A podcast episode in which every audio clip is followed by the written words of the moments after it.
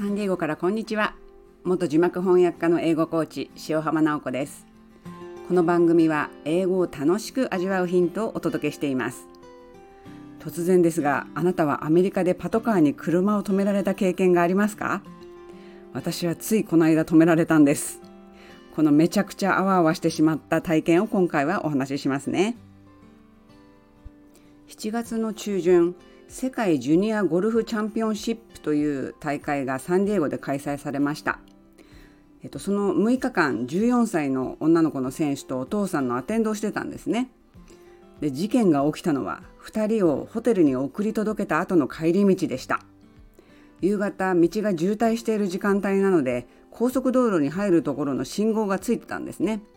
普通あの1回青になると2台進めるというものなんですけれども私がその通った場所は1回の青で1台しか通れなかったんです。でもすっかりあの2台だと思い込んでいた私は前の車に続いて青になった時に進んじゃったんですね。で助手席にいた19歳の長女が「ママここ1台ずつだよ」と言った途端バックミラーを見たらウィンウィンウィンウィンとサイレンを鳴らしてパトカーがついてきます。ああやっちゃったと思ってすぐ路肩に止めました窓を開けて「はいオフィサー」と挨拶して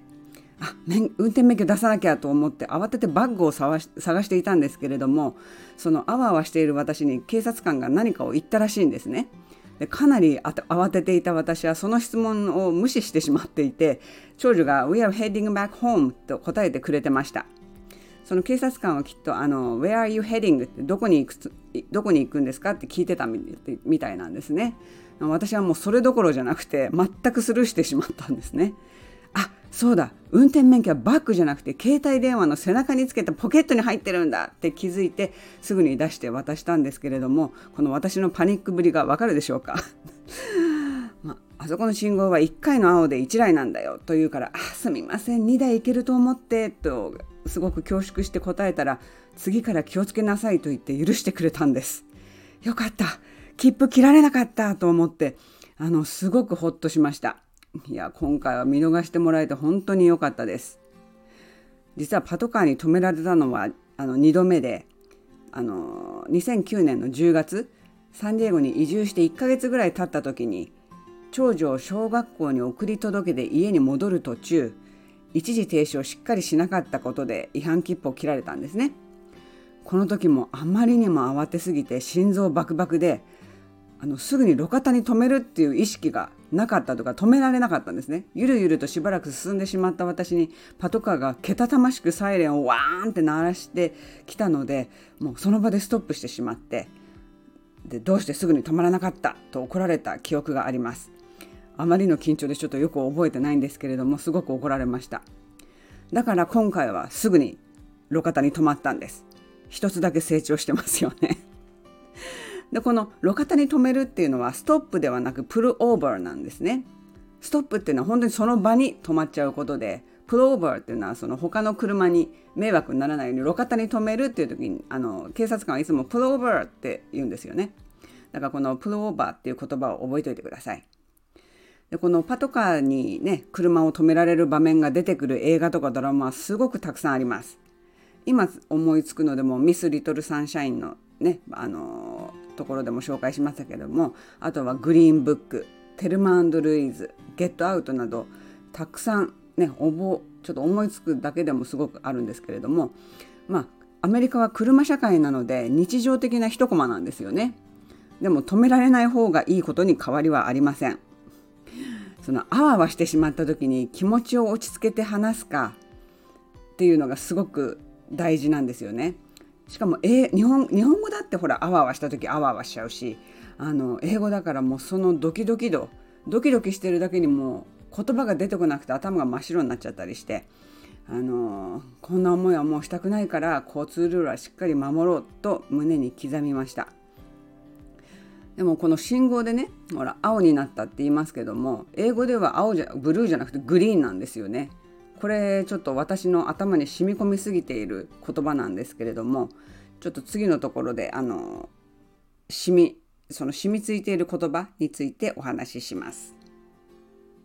前回の放送では自分にダメ出しする声をダメ出しいのと名付けている話をしました。私が英語に関してもう一つ名前を付けているのが染みつきのというものです。日本語が頭に染みついている状態のことをこう呼んでいます。サンディエゴに暮らして14年以上が経った今でも私の頭にはたくさんの染みつきのがいます。英語で話している時はその染みつきのが顔を出さないように注意をしながら話しています。この染みつきのが頭あ顔を出さないようにするには英語を毎日使う習慣づけがやっぱり効きます。1日24時間の1%は14.4分なんですね。だから毎日15分英語を使う習慣をつけると1日1%成長しているということになるわけです。要所を読むのが一番のおすすめなんですけれどもあの英語のオーディオブックとかポッドキャストを聞いてもいいと思います。習慣という言葉を聞くと自分には無理とすぐさま拒否反応を示す方もいますけれども習慣っていうのは実は一番簡単で楽で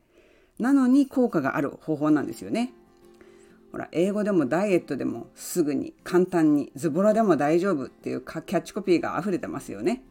でも私の経験から言わせてもらえばすぐに簡単にズボラでも大丈夫なのはまさに習慣なんですよ。